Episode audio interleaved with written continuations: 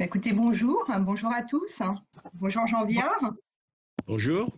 Écoutez, tout d'abord, euh, merci d'avoir accepté d'être avec les équipes de Primonial RUM euh, ce matin. Nous en sommes euh, ravis. Et ce que je propose d'abord, c'est peut-être vous présenter en quelques mots pour ceux qui ne vous connaissent pas encore. Je ne sais pas s'il y en a d'ailleurs. donc Jean Viard, vous êtes sociologue, hein, directeur de recherche CNRS au Centre de recherche politique de Sciences Po et vous dirigez les éditions de l'Aube. De recherche, ben, ils sont nombreux et variés. On ne va pas tous les citer, mais en tout cas, vous avez euh, travaillé euh, notamment euh, sur les temps sociaux, sur l'aménagement du territoire ou encore sur les comportements politiques.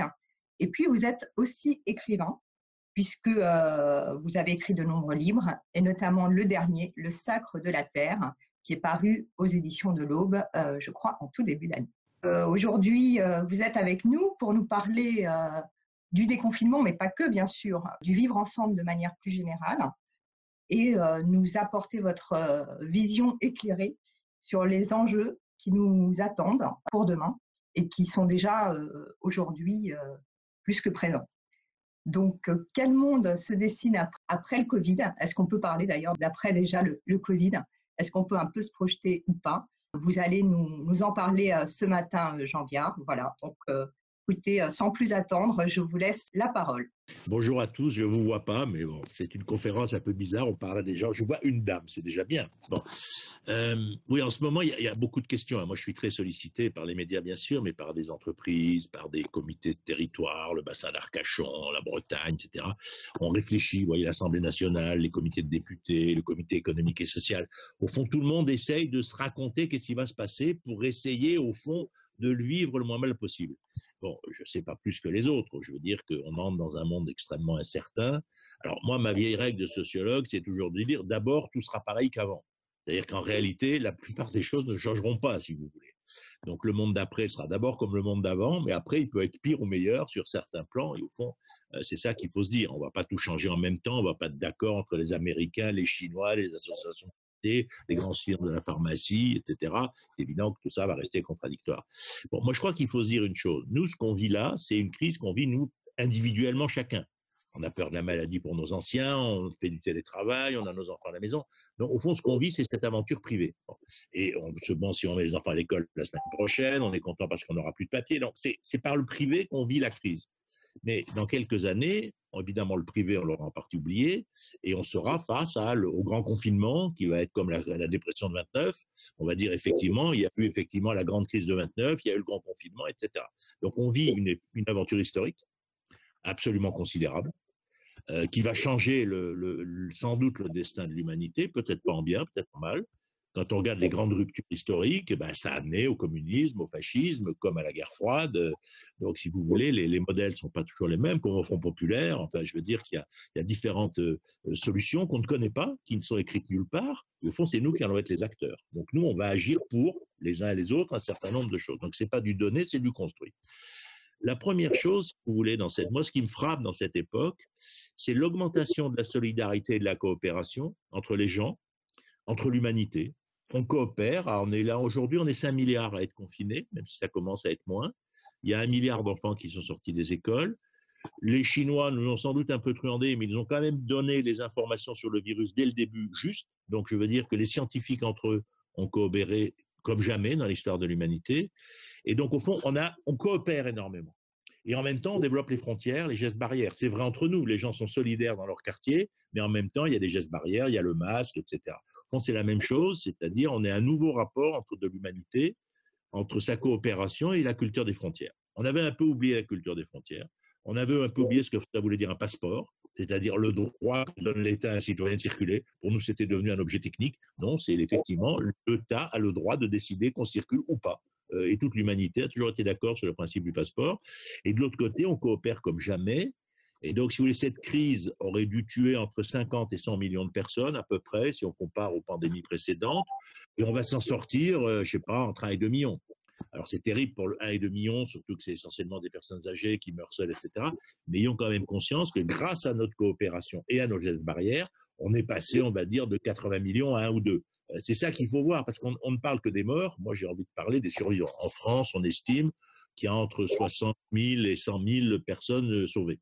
Donc c'est important de dire, on gagne à condition qu'il ne se passe rien.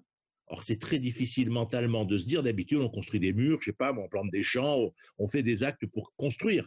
Et là, on, on s'agite tous pour qu'il ne se passe rien. Et à la fin, il pourra toujours y avoir quelqu'un qui dit, mais au fond, ça servait à rien.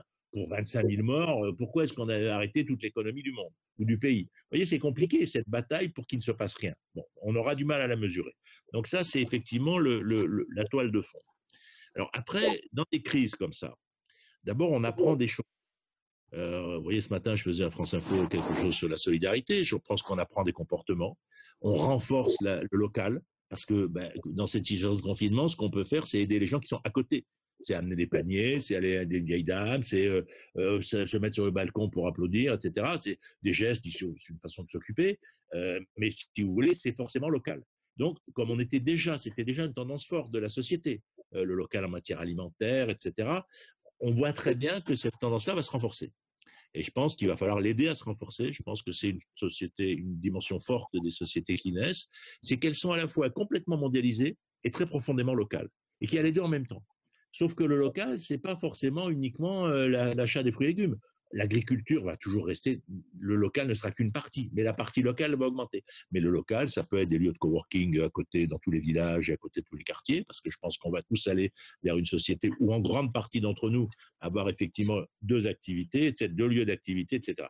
Donc c'est comme ça qu'il me semble qu'il faut essayer de réfléchir, c'est se dire au fond, il y avait des signaux faibles hier, ils deviennent plus durs. on questionnait l'avion, on va le questionner davantage. On cherchait le local, on va le trouver davantage. On réfléchissait à des rapports plus égalitaires entre les hommes et les femmes. Là, en ce moment, il y a deux mouvements. Il y a beaucoup de gens qui, je pense, où a fait une grand pas dans l'égalité homme-femme, et il y a quand même une bonne minorité où ça a plutôt remis les femmes au ménage, à la cuisine, etc. Donc là, on va voir sur ce sujet, on n'est pas là. Et puis, il y avait le signaux qui commençaient à monter, évidemment, du rapport à la question écologique, il est clair que là, on va faire un saut. Alors, c'est compliqué, parce que les populations vont vouloir faire un saut.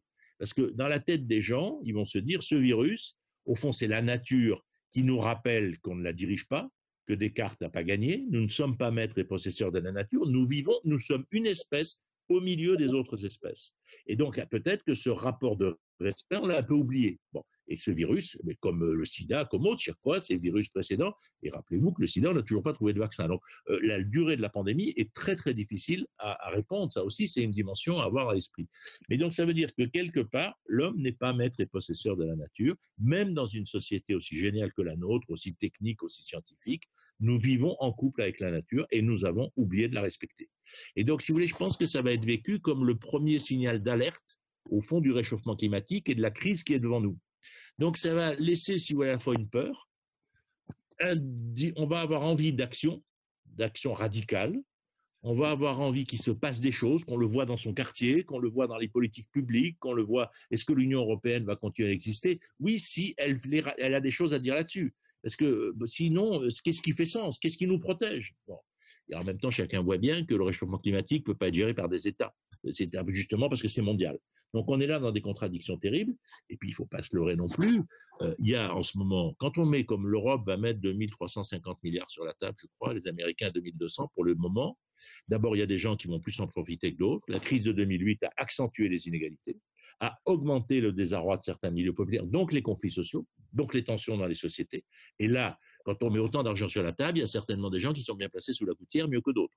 Donc il est clair qu'on n'aura pas tous une répartition égale de ce processus, il faut en voir. Donc les inégalités vont augmenter.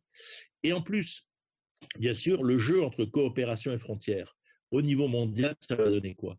On sent bien qu'on a été absurde. Pourquoi est-ce qu'on fabrique des masques qui sont l'objet le plus simple fabriquer? De l'autre côté de la Terre, alors qu'on pourrait très très bien les fabriquer chez nous pour un écart de prix qui doit être, je ne sais pas moi, d'un quart de centime.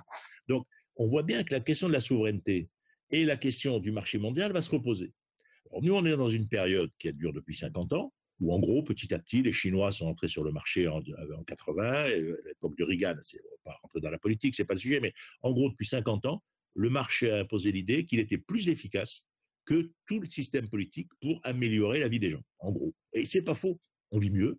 Le totalitarisme recule en Europe. Les médicaments sont beaucoup moins chers alors qu'ils sont de plus en plus complexes. Parce que si on devait faire tous les médicaments en Europe, on ne pourrait pas se soigner. Ça, c'est hors de prix. On pourrait multiplier les biens et services. Un téléphone portable absolument génial, ça vaut quelques centaines d'euros, etc. Donc, on a, le marché a régulé. Et donc, au fond, on pourrait dire que le consommateur a écrasé le citoyen au niveau individuel, au moment où le marché a écrasé l'État et la politique. Et ça, c'était les 50 dernières années. C'est une période de l'histoire du monde qui a amené des avantages, des inconvénients. Et ça va s'arrêter.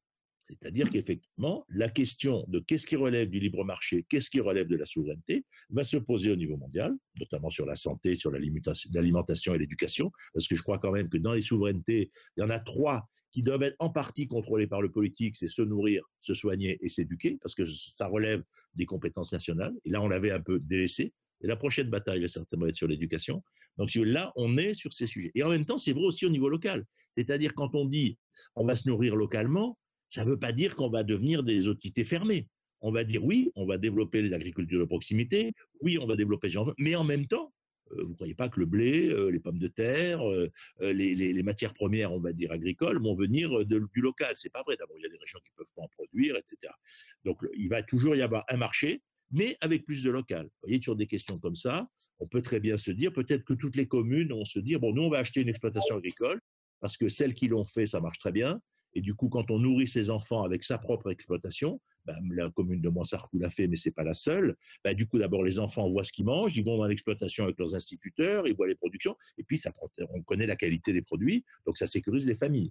Donc, ce modèle d'une agriculture, par exemple, liée à l'éducation nationale, peut devenir un modèle qui ferait, il y a 440 000 fermes en France, peut-être qu'il y en a 10% qui vont basculer là-dedans, il y en a 10% qui vont basculer sur le bio. Vous voyez, c'est ce genre d'évolution, mais il ne faut pas croire pour autant que ça va être toute l'agriculture.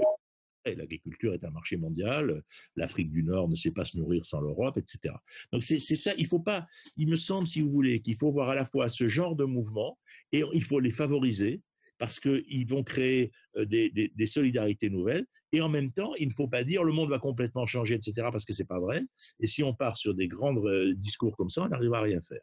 Alors après, il y a un point qui va être difficile, c'est la question des générations. Parce qu'il est clair qu'on voit bien depuis un moment, on disait oui, d'abord on a commencé à augmenter les, impôts sur les retraites. Je vous rappelle euh, le président de la République, il y a trois ans. Après, on a annulé cette augmentation. Après, on a discuté des retraites. Euh, euh, comment les générations vont être gérées? Et en plus, comme c'est des, retraités qui ont plutôt des revenus, bah, ils vont plutôt payer une partie du remboursement de la crise. On ne va pas faire payer aux jeunes, ils, ont pas, ils démarrent dans la vie très bas. Comment on fait pour ne pas augmenter les tensions entre les générations? Par exemple, pour vous donner un exemple simple, moi je pense qu'il faut massivement faire du logement pour les retraités dans les immeubles et qu'on puisse avoir ses vieux parents dans le même bâtiment que là où on habite. Et qu'à la limite, euh, dans une tour, il y ait 10 logements pour des retraités et une infirmière qui s'en occupe. Je veux dire, on peut très bien déplacer le personnel et avoir une vision plus tribale de la famille. Ce que les gens demandent, d'ailleurs, les gens qui ont de l'argent le font depuis longtemps, de rapprocher les générations dans l'espace. Euh, évidemment, les milieux populaires ne peuvent pas, puisque le HLM refuse le rapprochement des familles. Vous voyez, il, peut y avoir ce genre de choses. Donc la question des générations, à mon avis, va être un enjeu. Et là, les gens seront accueillants à des propositions. Donc là, il y a un vrai sujet. Il y a un deuxième sujet qui va être le lien entre le virtuel et le réel. On est rentré dans la civilisation du numérique. Comme après 45, on était entré dans la civilisation de la voiture et du pétrole. Parce qu'avant, il, il y, a peu de gens qui avaient des voitures, et puis avec la guerre de 39-40, tout le monde s'est mis à avoir une voiture, avec les majors du pétrole ont régulé le monde, les guerres étaient des guerres pétrolières, etc. Là, pof, c'est les gars-femmes qui d'un coup prennent la main. Et de la même manière, c'est-à-dire que le lien entre les hommes, ça va pas d'abord être je prends ma voiture, je viens de voir, ça va d'abord être on se connecte, on se regarde sur Internet. Ça ne veut pas dire qu'on va faire que ça, mais ça veut dire que le lien premier, ça va être ça. Donc, si vous voulez, ça veut dire, et ça veut dire qu'en termes économiques, les GAFAM, les pays qui ont des GAFAM, vont être effectivement les opérateurs. La bataille sur la 5G, la bataille sur l'intelligence artificielle, la bataille à l'intérieur de l'Europe pour fabriquer des entreprises capables de fait qu'on ne soit pas entièrement soumis à ça, ça va être des enjeux absolument gigantesques. Et ça, si vous voulez, ça va être des enjeux, y compris parce que il va falloir réguler. D'abord, il y aura des problèmes de droit du travail. Comment est-ce qu'on régule? Par exemple, est-ce qu'on peut décider que tous les gens qui ont été là, comme on dit nous, en, en travail par le numérique, les 30% de Français qui travaillent de chez eux, est-ce que dorénavant, ils pourront continuer légalement à travailler de chez eux quand ils n'ont pas besoin d'aller dans leur bureau. Est-ce qu'on pourra dire qu'ils ont légalement le droit d'aller ou pas au bureau en fonction de ce qu'ils ont à faire? Est-ce que ça va être dans les contrats de travail? Est-ce qu'on va modifier ce genre de choses? Est-ce qu'on va partir de l'idée que pour diminuer les tensions dans les transports, ben, si ces 30% de gens restaient chez eux deux jours par semaine, ça aurait évidemment un effet transport gigantesque mais si on décide ça, ce que je pense qu'on risque de faire, ça veut dire que du coup, ces gens, ils vont se retrouver à devoir travailler chez eux. Or là, on est tous en général, là, ceux qui nous écoutent, la moitié sont mal assis, n'ont pas un bon fauteuil, etc. Travailler chez soi, ça ne s'improvise pas. Soit il faut avoir la place, la plupart n'ont pas, soit il faut avoir à côté un lieu de coworking, où on crée un nouveau local, on partage au fond le fait de travailler chacun sur nos ordinateurs dans un lieu de coworking. on descend deux, trois fois par semaine, euh, on peut avoir son ordinateur, on se met à rencontrer les gens, à les connaître. C'est une sorte d'activité de, de voisinage. Ça devient un lieu du lien ça devient un lieu d'utilisation de la base des immeubles. Au lieu de le laisser aux jeunes dealers, on pourrait peut-être en faire des salles de coworking à certains endroits. Euh, dans plein de petits bourgs, on pourrait créer une salle de coworking sur la Grand Place. Moi, je sais que à Pont-l'Abbé, je viens avec des copains, on vient d'acheter un hôtel pour faire ça, pour voir comment ça marche. Et donc, si vous voulez, ça va se multiplier ces lieux. Le rapport entre tiers-lieux, coworking, lieux d'information des services publics, c'est-à-dire que les gens pourront aller faire leurs impôts, machin et tout. Le virtuel, si vous voulez, il doit rentrer dans le réel. Et pour ça, il doit avoir des lieux.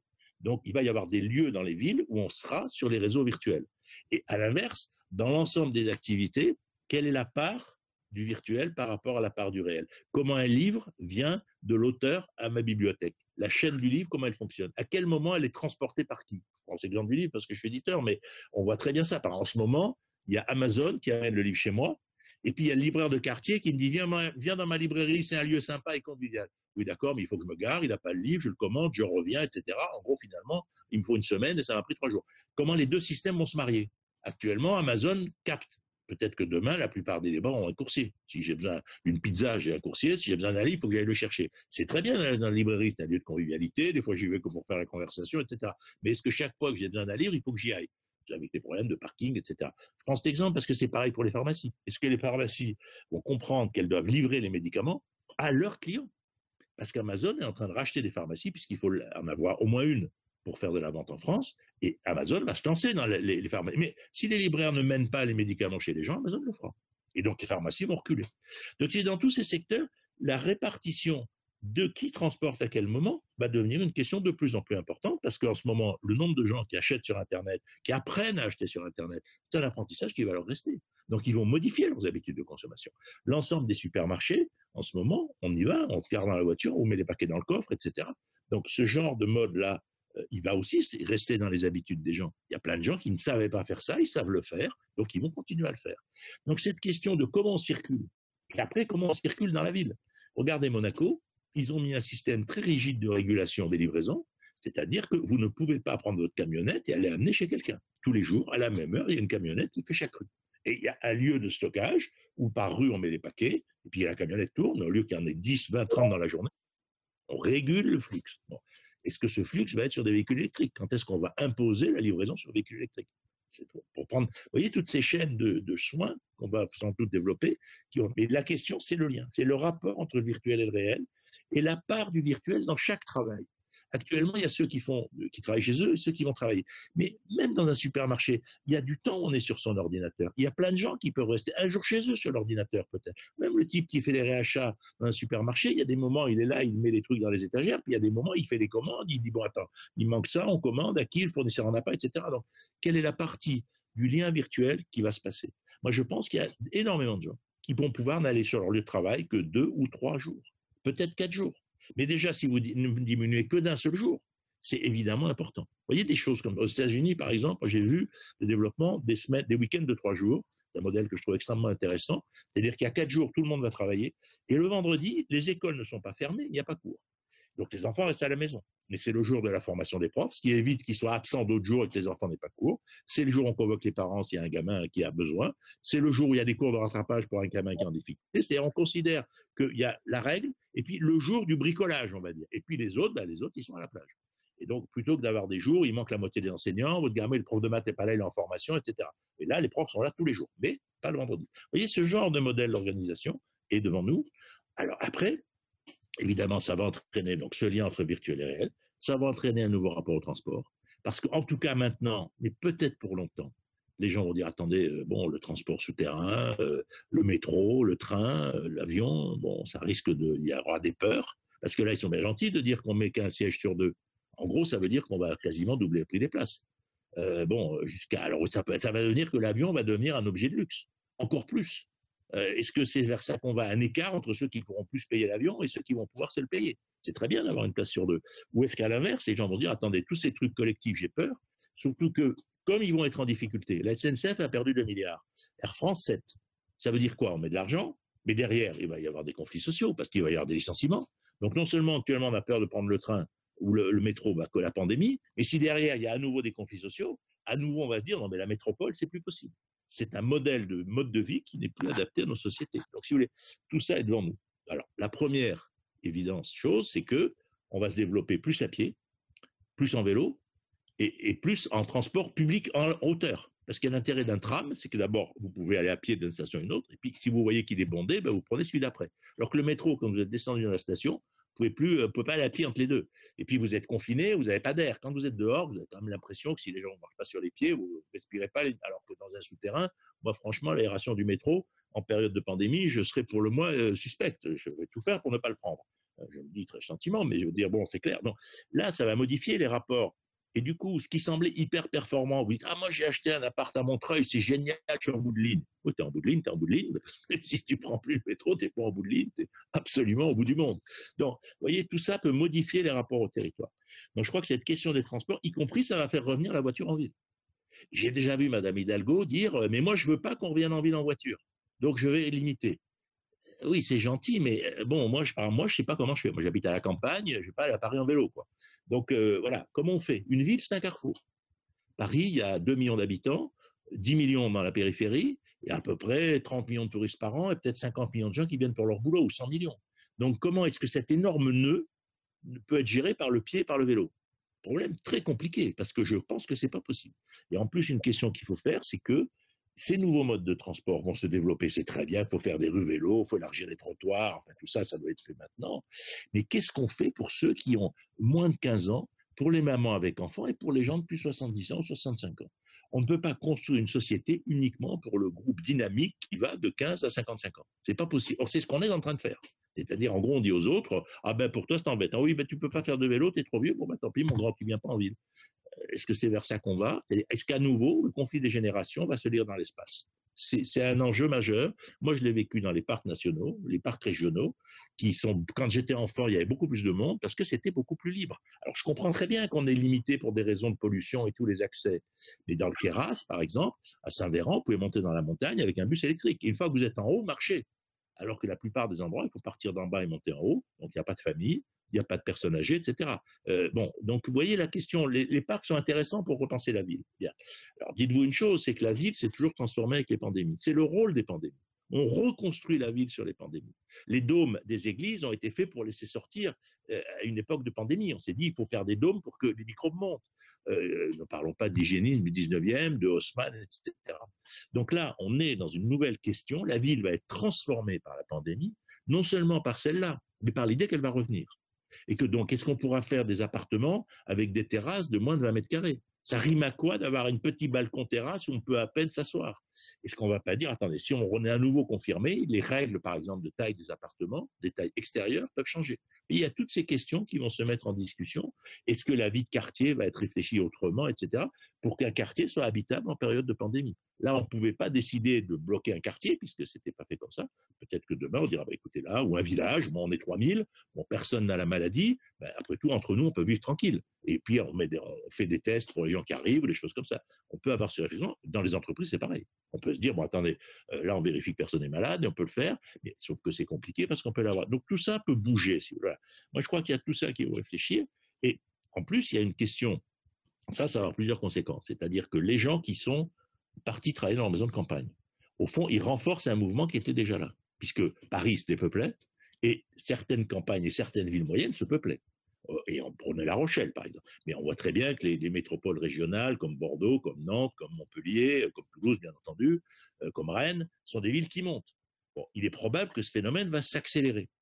Et il est probable aussi que des villes autour vont s'accélérer. C'est un nœud. Il y a les villes bien reliées par TGV ou par autoroute. Et puis autour de chaque ville, il y a les villes aussi bien reliées en automobile. Donc là, on est sur des nœuds de circulation. Et, puis il y a des villes qui sont mal reliées. Et les villes qui vont attirer des populations, c'est celles qui ont une image culturelle et touristique. Et celles qui ne l'ont pas n'attireront pas. C'est beaucoup plus difficile de développer Amiens que La Rochelle. C'est beaucoup plus difficile de développer Reims, qui pourtant a plein d'atouts, euh, que la vallée de la Loire. La vallée de la Loire est un peu problématique. C'est-à-dire, on va toujours vers le sud, on va vers le soleil et on va vers la culture. Donc là où il n'y a pas ça, ben, on a du mal à attirer des populations. Et s'il y a une nouvelle répartition des populations diplômées qui font du travail, du télétravail, ben, forcément, ils iront là où ça leur donne de l'image de marque. C'est d'ailleurs pareil pour les entreprises. Elles vont vouloir aller là, où le fait d'être installé là donne de l'image de marque à leur entreprise. Si vous vous installez, je sais pas, vous voyez, prenez Sedan, c'est une ville qui a du mal en termes d'image. Vous prenez des, certaines villes, d'anciennes villes industrielles, Pont-à-Mousson, installer son entreprise à Pont-à-Mousson est plus difficile que dans une ville qui a, je vais rester sur La Rochelle, je ne veux pas décrier Pont-à-Mousson, qui a d'ailleurs de, grandes qualités architecturales un peu méconnues parce qu'on connaît tous les plans. Voilà. Donc il y a tout ça qui va changer, si vous voulez, auquel il faut être préparé. Et puis il y a une dernière chose que je voudrais dire avant qu'on discute, c'est que ça va bouleverser l'image de hiérarchies sociales. Parce que là, on voit tous qu'il y a trois groupes d'habitants. Il y a ceux qui, en gros, sont en télétravail en gros, à 60, c'est 60% des cadres, 5% des ouvriers. Et je dis là, on peut aller à certainement à plus de gens en télétravail si c'est un ou deux jours par semaine. Bon. Donc ça, c'est un groupe. Il y a un autre groupe de gens qui ne travaillent pas.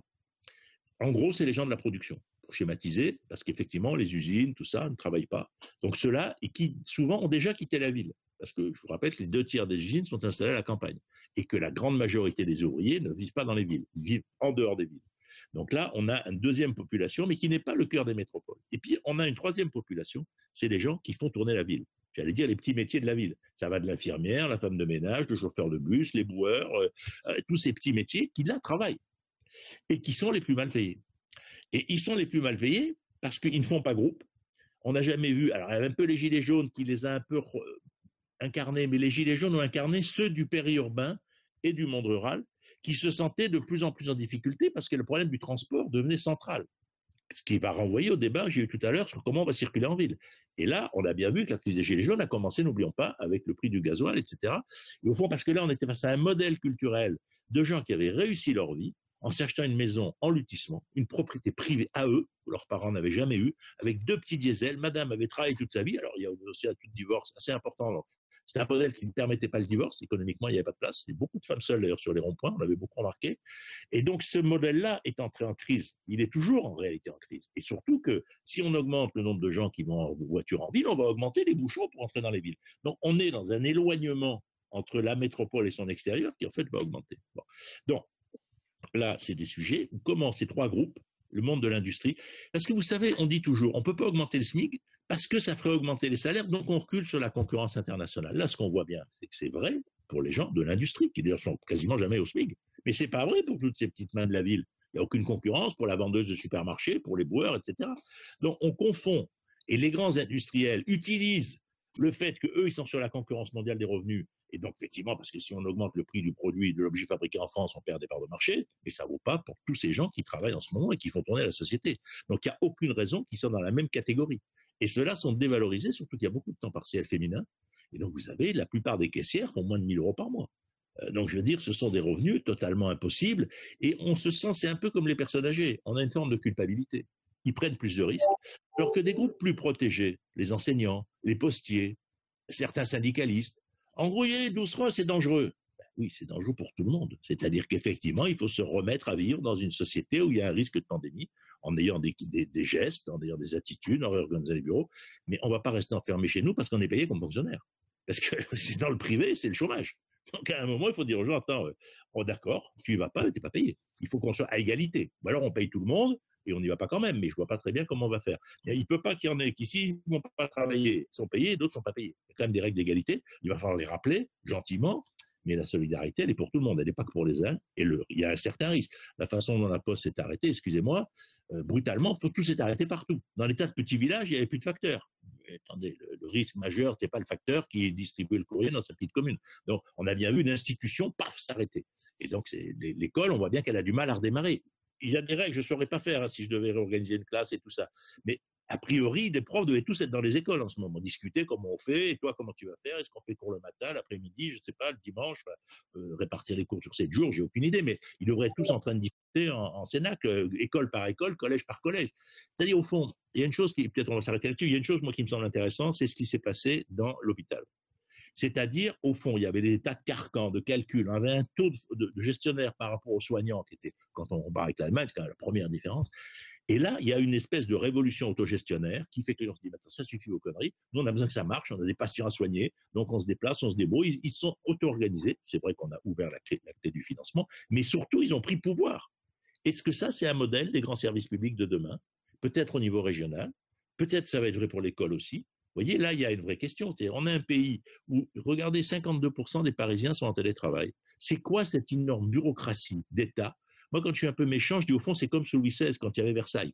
Il y avait des dizaines de milliers de fonctionnaires autour du roi. Et eh bien à Paris, il y a des fonctionnaires de cour, qui semblent tout à fait indispensables, qui produisent des normes, qui produisent des règles. Quand ils décident, par exemple, que tous les logements doivent être équipés pour l'handicapé jusqu'au 20e étage, euh, que d'un coup la salle de bain est plus grande que la salle à manger. Bon, c'est très gentil, sauf que peut-être que c'est pas le, vu qu'on sera quand même pas tous handicapés grâce à Dieu, peut-être que c'est pas la peine et qu'on peut être plus près de la réalité de la vie des gens. Donc là, il peut y avoir aussi contre cette immense bureaucratie d'État qu'on retrouve dans les grandes entreprises d'ailleurs, cette immense bureaucratie, à qu'à voir à Paris, ces wagons de gens en costume cravate, encore que maintenant le costume cravate ne se fait plus, ils vont travailler en jeans, alors ils se cachent. Donc là, on a une production. Et puis il y a des sujets, l'agriculture va être au cœur des débats, parce que si vous voulez, l'agriculture, on, a tous envie d'une vie plus saine. Alors, ça ne veut pas dire grand-chose, une vie plus saine, mais euh, la façon dont on désherbe, euh, les produits contre de phytosanitaires, je pense qu'on va plus mal les supporter. Et pour finir, si vous voulez, au fond, on va mettre énormément de milliards sur la table pour sauver les boîtes. C'est ce qu'il faut faire. Il faut d'abord que les gens ne perdent pas leur travail et que les entreprises continuent. Mais après, cet argent, il faudra le rembourser.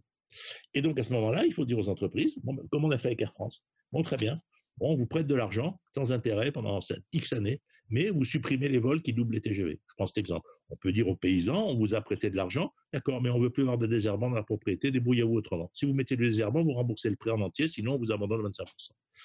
Moi, je suis éditeur, on pourrait me dire, bon, d'accord, mais tu mets plus du papier recyclé. Je le fais pas c'est plus cher. Alors, déjà un problème de prix. Mais peut-être que, bon, à ce moment-là, si tout le monde mettait du papier recyclé, peut-être que du coup, le prix baisserait. Je veux dire, évidemment, actuellement, c'est un luxe, hein. c'est le monde à l'envers. Donc, on peut avoir des contraintes que la COP 21 va nous imposer, enfin les règles issues de la COP 21, et qu'au fond, la négociation sur la reprise de la dette va en partie être là. Et c'est pour ça que c'est pas aujourd'hui, on ne peut pas imposer à toutes les entreprises qui sont au bord du dépôt de bilan des règles nouvelles d'organisation. Ils sont déjà, il ne faut pas qu'ils se noient. Mais le prêt qu'on leur fait donne un droit de négociation derrière, si on sait leur proposer des solutions pour que ça marche. Donc je pense que d'ici un an, la question de comment on va intégrer prêt et COP21 va être une question absolument centrale sur laquelle il faudra tous qu'on ait des hypothèses de travail à faire et à, et Voilà, écoutez, je, pourrais avoir d'autres sujets parce que on vit un bouleversement absolument gigantesque. Mais si vous voulez, pour finir, prenez Paris. Tout le monde sait que les huit métropoles françaises créent 61% du PIB. Tout le monde sait que c'est dans ces grandes métropoles qu'il y a de l'emploi, qu'il y a un lien entre recherche, université, artistes, touristes. Bon, c'est la créativité des métropoles est extraordinaire parce que le lien virtuel est mélangé au lien physique. C'est-à-dire, vous voyez quelqu'un sur Internet, une heure après, vous, vous rencontrez pour faire business. Moi, j'habite dans la campagne, quand je veux aller à Paris, ça me prend déjà 4 heures pour être 5 heures, etc. Donc, la, révolution numérique a accéléré la création de richesses dans les 200 métropoles du monde et en France, dans les, métropoles françaises, et Paris étant la plus grande métropole d'Europe, de l'Union européenne maintenant que Londres est parti, puisqu'il y a Londres et, Moscou qui sont aussi très importantes, bien évidemment, mais qui ne sont plus dans l'Union européenne. Donc le jeu de la France, ça va être comment est-ce qu'on arrive à renforcer l'île de France tout en effectivement en tenant compte des problèmes de logistique dont j'ai parlé, ça va être un enjeu absolument essentiel. Voilà, je crois qu'on est sur toutes ces questions. Mais au fond, la question, c'est que l'art de vivre était un peu soumis à l'art de produire, pour le dire comme ça. D'ailleurs, plus de la majorité, 70% des cadres parisiens rêvaient de quitter Paris. Alors, je pense qu'on va mettre l'art de vivre et l'art de produire, disons, au même niveau. Je ne pense pas qu'on va tout changer, mais je pense qu'il y a plein de gens qui vont pas accepter de gagner, de perdre leur vie ou de la gâcher il y en a plus qui vont avoir ce sentiment. Moi qui suis allé m'installer à la campagne après 68, c'est un, mouvement d'idées que j'ai déjà connu il y a très longtemps et euh, qui avait quand même une influence considérable. Là, on est dans la même question. Je pense que la revendication de la qualité de vie va monter dans les populations. Et, pas la qualité de consommation, la qualité de vie et la, la qualité de l'air, le fait que les choses, la nourriture soit saine, euh, le fait que les règles de solidarité soient remises à plat, que les communes correspondent à la vie des gens et pas à une multitude de petites structures, on ne sait même pas où elles sont, etc. Tout ça va être mis en débat. Et donc, euh, et ça va dépendre, euh, si vous voulez, pour finir ce que j'ai commencé, j'ai dit coopération et frontières, c'était les deux bases, masque, on pourrait dire, et entraide. Et là, la question, c'est est-ce que c'est la frontière qui va prendre le pouvoir avec des mouvements populistes ou nationalistes, ou est-ce que c'est la coopération avec une règle nouvelle de souveraineté? On va être dans un affrontement politique terrible qu'on voit naître déjà entre les États-Unis et la Chine, mais localement, ça va être exactement pareil.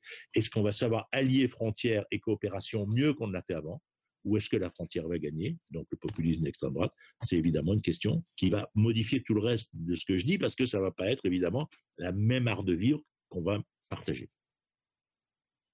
Très bien. Écoutez, Jean-Pierre, moi, c'est toujours passionnant de vous entendre. On a pas mal de questions des équipes de Prem. je ne sais pas si on aura le temps de toutes les poser. Peut-être une question de Marie qui, en fait, vous demande est-ce que la crise actuelle acte la victoire des territoires face aux métropoles et des campagnes face aux villes?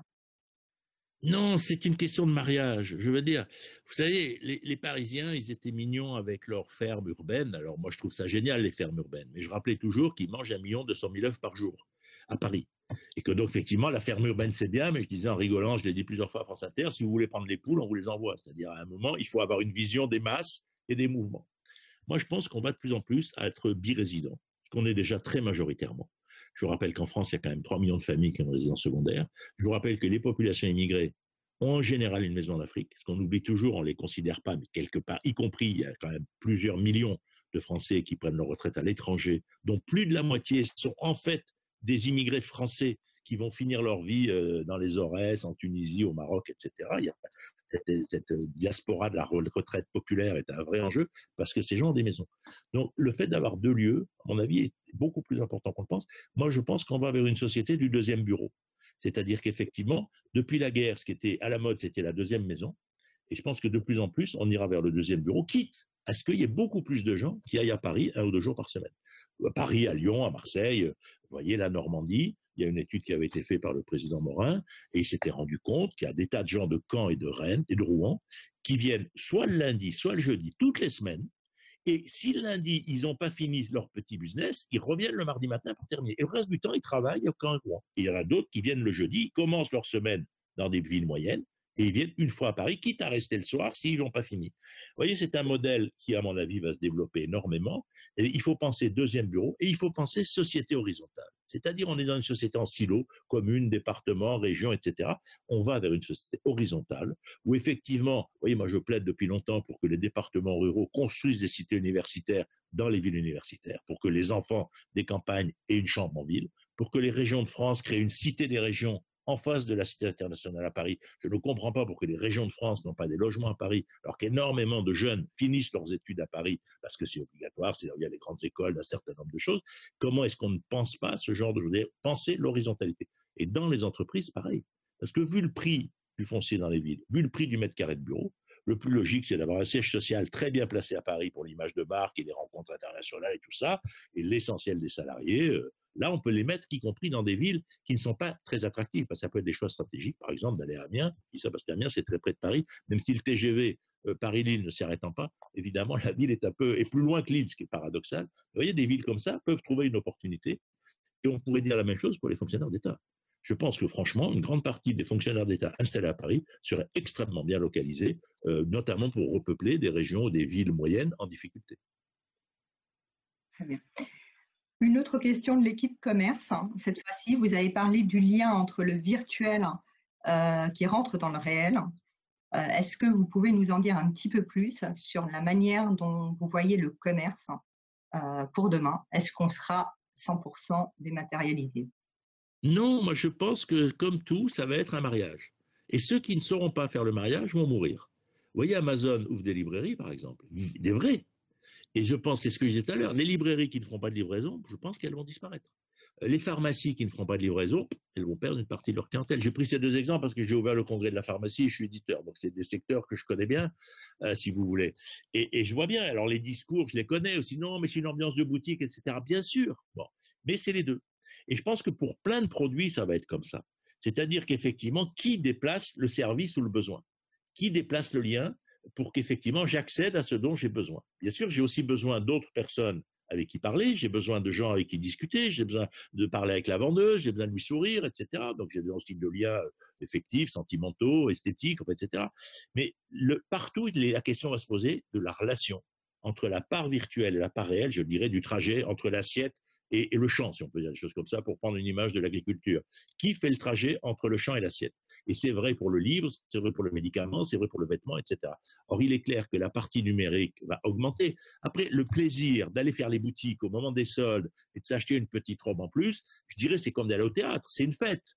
Mais c'est pas pour autant qu'on achète ses chaussettes de la même manière. On peut très bien décider que les chaussettes, les caleçons des enfants, tout ça sur Internet, c'est génial. On n'a pas besoin d'aller. Vous voyez, je fais exprès de prendre des exemples précis, mais je pense que la partie faite qu'il y a dans la consommation, évidemment, qui est ludique, et puis la partie contrainte, on est obligé d'acheter. Regardez sur quoi sont précipités les gens au début de la crise les pâtes, le riz et le papier hygiénique. Bah, c'était la première chose qui leur a mis à la tête, ce dont ils ne veulent absolument pas manquer. Et après, ils se sont rendus compte qu'ils n'allaient pas faire des pâtes pendant deux mois, et donc ils se sont allés acheter des surgelés. Donc, si vous voulez, ils, sont, il y avait du contenu. Et puis après, ils se sont rendus compte que les restos étaient en train de se mettre à vendre des plats emportés, et que les restos avaient compris qu'il fallait qu'ils survivent. Donc, pour ça, il fallait qu'au lieu de servir sur place, on emporte.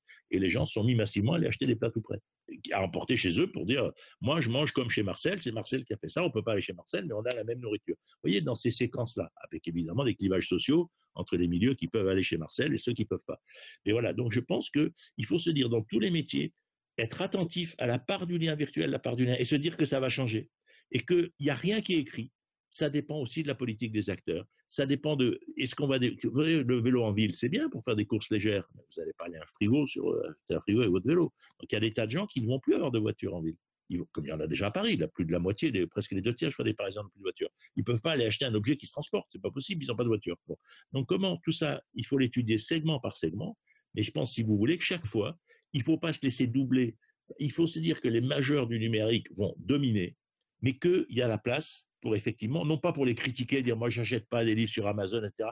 Moi je suis éditeur, Amazon, ça m'intéresse, avoir énormément de livres. C'est pourquoi est-ce qu'on ne va pas fermer Amazon? C'est mon un de mes plus gros clients. Dire, c'est quoi ce discours Il euh, faut pas de livres d'Amazon. Non, il faut tout ça, les uns et les autres. C'est pas parce qu'il y a des bibliothèques qu'on n'achète plus de livres. On pourrait dire qu'il faut supprimer les bibliothèques pour que les gens achètent des livres. C'est idiot. Il vaut bien mieux qu'il y ait beaucoup de gens qui lisent le même livre dans une bibliothèque parce que ça leur donne le goût de la lecture et après ils viendront m'acheter un livre. Mais je crois qu'on a un gros boulot à faire pour se poser ces questions de manière très pratique en se disant qui consomme en allant à pied, qui consomme en allant en voiture, qui consomme quel type d'objet, à quelle saison. Est-ce que j'ai autant envie de sortir en hiver pour faire des courses qu'en été, etc. Et je crois que là, on peut faire. Il faut garder la consommation comme une fête, comme un lieu de rencontre, comme un lieu d'amour, mais il ne faut pas mélanger ça avec le transport que font les femmes la plupart du temps pour aller dans les supermarchés, pour des caddies horriblement lourds, et ramener ça à la maison en montant les escaliers. Euh, pour conclure, finalement, c'est une question plus personnelle. Est-ce que vous êtes optimiste, Jean-Pierre, pour l'avenir? Ben, Si vous voulez, euh, on était dans un monde chaotique. On ne voyait pas où il allait. On avait des populismes, des nationalismes, des discours politiques où tout le monde s'engueulait. Il y avait des livres, on disait société d'archipel, etc. On avait l'impression qu'on n'était pas heureux, mais que c'était tout bloqué. Au fond, on vit une aventure tragique, mais qui fera pas trop de morts, je l'ai dit au début, et quelque part, regardons cette dimension aventure. Le monde s'est réouvert, pour le pire ou pour le meilleur. Hein mais euh, il s'est réouvert et mine de rien, les forces de solidarité sont très fortes. Donc j'ai tendance à penser qu'en tout cas, on va moins s'ennuyer. Maintenant, ça ne sera pas forcément tout le temps pour le meilleur. Bon, bah, écoutez, en tout cas, c'est euh, sûr que euh, c'est tout, un programme qui se dessine, au-delà d'un programme des, des, vrais enjeux, effectivement, qu'on doit relever collectivement tous ensemble. Un grand merci, j'en viens vraiment au nom des équipes euh, de Primonial REM euh, d'avoir été avec nous euh, ce matin et de nous avoir éclairés. On a pris un peu de hauteur. Mais c'était très volontiers. et à très bientôt et on vous souhaite voilà une, bonne journée dans le Vaucluse et aux équipes de Prem une très bonne journée également et à très bientôt. À vous aussi. Au revoir. Merci. Au revoir.